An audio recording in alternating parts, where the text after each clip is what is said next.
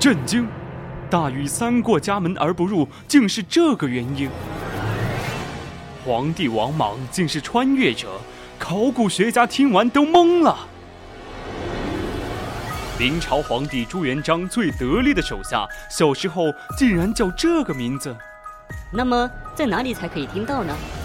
先切音乐，最古老的名人资讯，最猎奇的古人八卦，古人社区，这是你没听过的全新版本。每周一晚九点，我们在百科探秘之古人社区等你。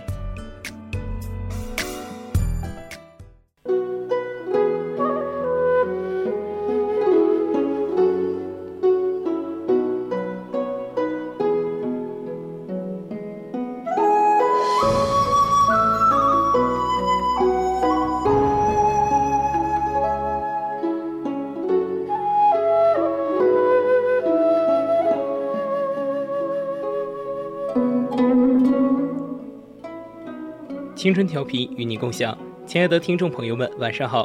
您现在收听到的是 FM 一零零四川宜宾学院校园之声 VOC 广播电台，我是主播王帅，欢迎大家参与到我们的互动平台，你可以拨打我们的热线电话零八三幺三五三零九六幺，零八三幺三五三幺幺幺四，或者说加入我们的 QQ 听友四群二七五幺三幺二九八，当然了。你也可以在新浪微博上艾特 VOC 广播电台，还有就是通过我们的微信平台搜索关注微信公众号“青春调频”来和主播进行互动。好了，跟大家说了这么多，现在开始进入我们今天的主题。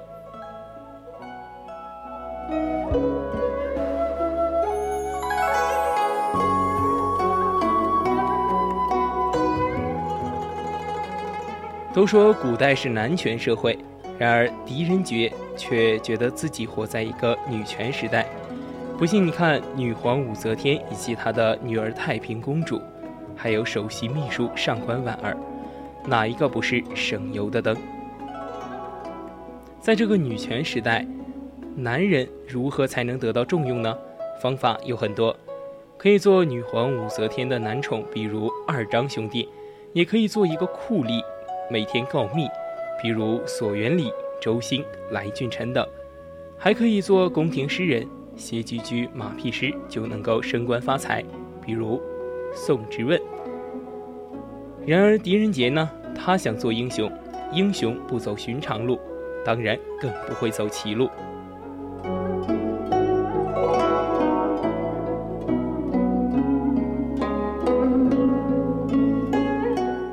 狄仁杰走的是正儿八经的科举之路。狄仁杰小时候读书很用功，有次家里闹命案，县令上门盘问，大家都去凑热闹，唯独狄仁杰自顾自地看书。县令见状，好奇地问：“小朋友，你怎么不去汇报情况？”狄仁杰人小口气大：“我正同书中的圣贤神交，哪有空理你们这些俗吏？”凭着这股学习的冲劲。二十八岁那年，狄仁杰一举考中明经。有谚云：“三十老明经，五十少进士。”这句话的意思是，三十岁考上明经已算晚矣，五十岁考中进士却犹未迟矣。狄仁杰考试能力还可以，但绝对不能说得上是学霸。不过，事实往往证明，工作经验远比一张纸文凭更重要。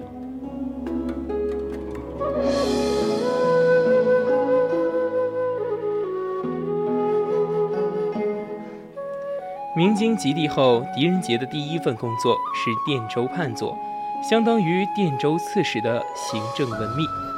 狄仁杰赴任之后，卷起袖子加油干，职场上难免遭人不遇，但是狄仁杰却恰恰遇到了小人，遭到了诬告。在当时，朝廷每隔几年就会派京官到地方上去考察干部，这种起到纪检监察作用的京官有个特殊的称谓。处置使，这一年处置使是工部尚书阎立本，而阎立本呢，不仅是大官，还是大画家，其代表作《步辇图》如今还在故宫博物院高悬挂着呢。阎立本也是一个建筑设计师，一手设计了大明宫。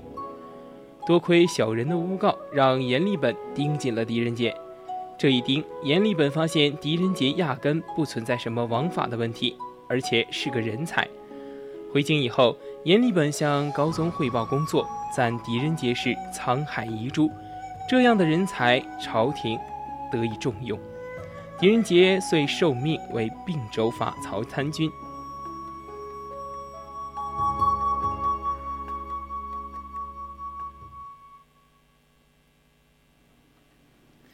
并州是龙兴之所，当年唐高祖李渊起兵于此。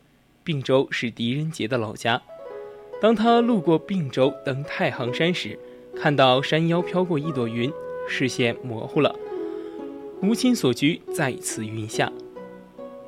老吾老以及人之老，狄仁杰不仅对至孝，对朋友的父母也是关怀备至。比如有一次，朝廷采购马匹、出塞买马的重任落到了并州兵曹参军。邓从志的头上，而郑从志有个年逾八十岁的老母亲，瘫痪了。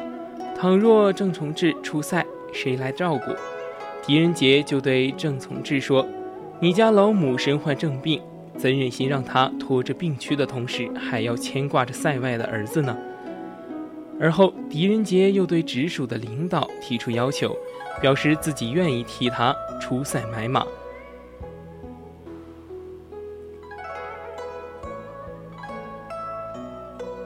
他的领导对他说：“淮英，此去路途遥远，途中还有强盗出没，你可要考虑清楚了。”但是狄仁杰表示自己就是要体验大漠孤烟直，长河落日圆的塞外风光，坚持要去。他的领导拗不过他。只得同意。事后，他的领导称之为“狄公之贤，北斗以南一人而已”。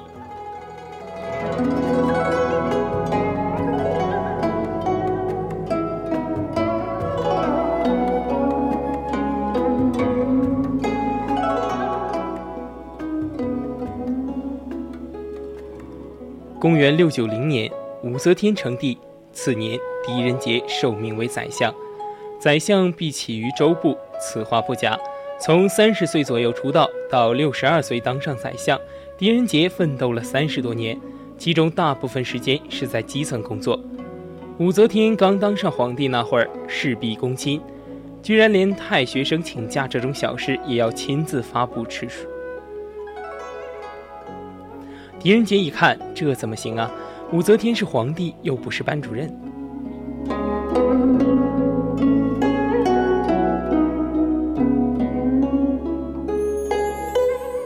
于是他上书劝谏武则天：太学生请假这种小事，陛下都要发布圣书。天下那么多事情，陛下怎么能一一颁布决定呢？若天。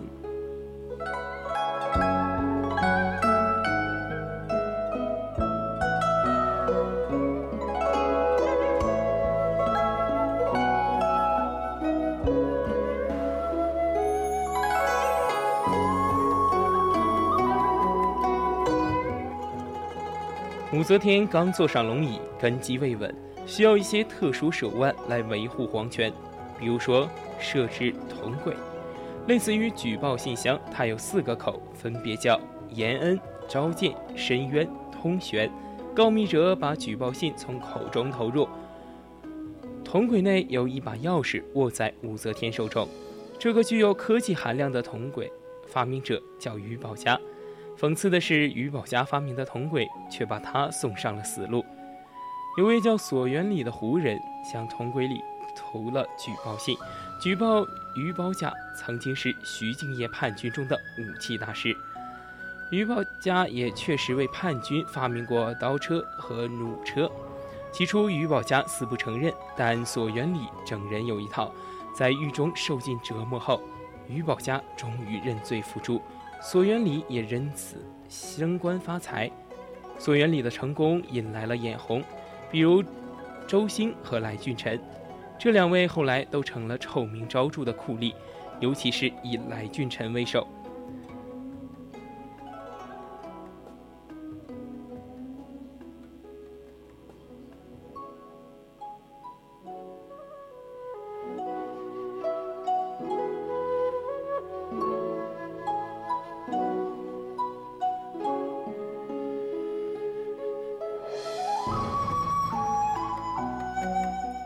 时候，来君臣手下有一个叫王德寿的酷吏，见狄仁杰是软柿子，就又陷害他入狱，怂恿他当污点证人，逼他诬告另一个大臣。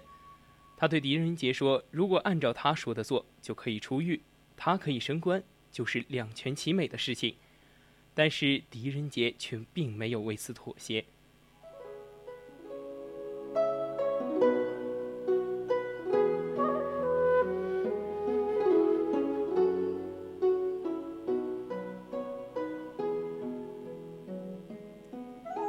后来，狄仁杰向武则天递上血书，血书的内容是申冤，而这封血书很快也被送到了武则天那儿。几经辗转，武则天弄清楚狄仁杰等人是蒙冤的，便下令免除狄仁杰等七人死罪，全部流放。狄仁杰被贬为彭泽县令。众所周知，陶渊明曾担任过八十多天的彭泽县令。或许这是武则天故意安排的，对狄仁杰的为人或多或少也算是一种肯定吧。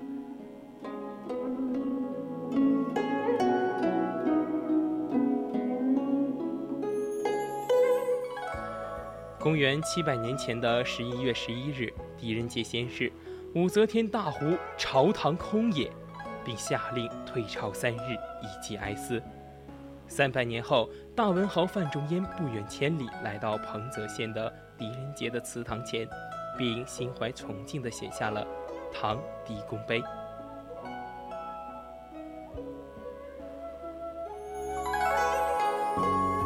好了，今天的古人社区到这里就要和大家说再见了。希望大家对于今天的故事喜欢，更多精彩内容，咱们下期见。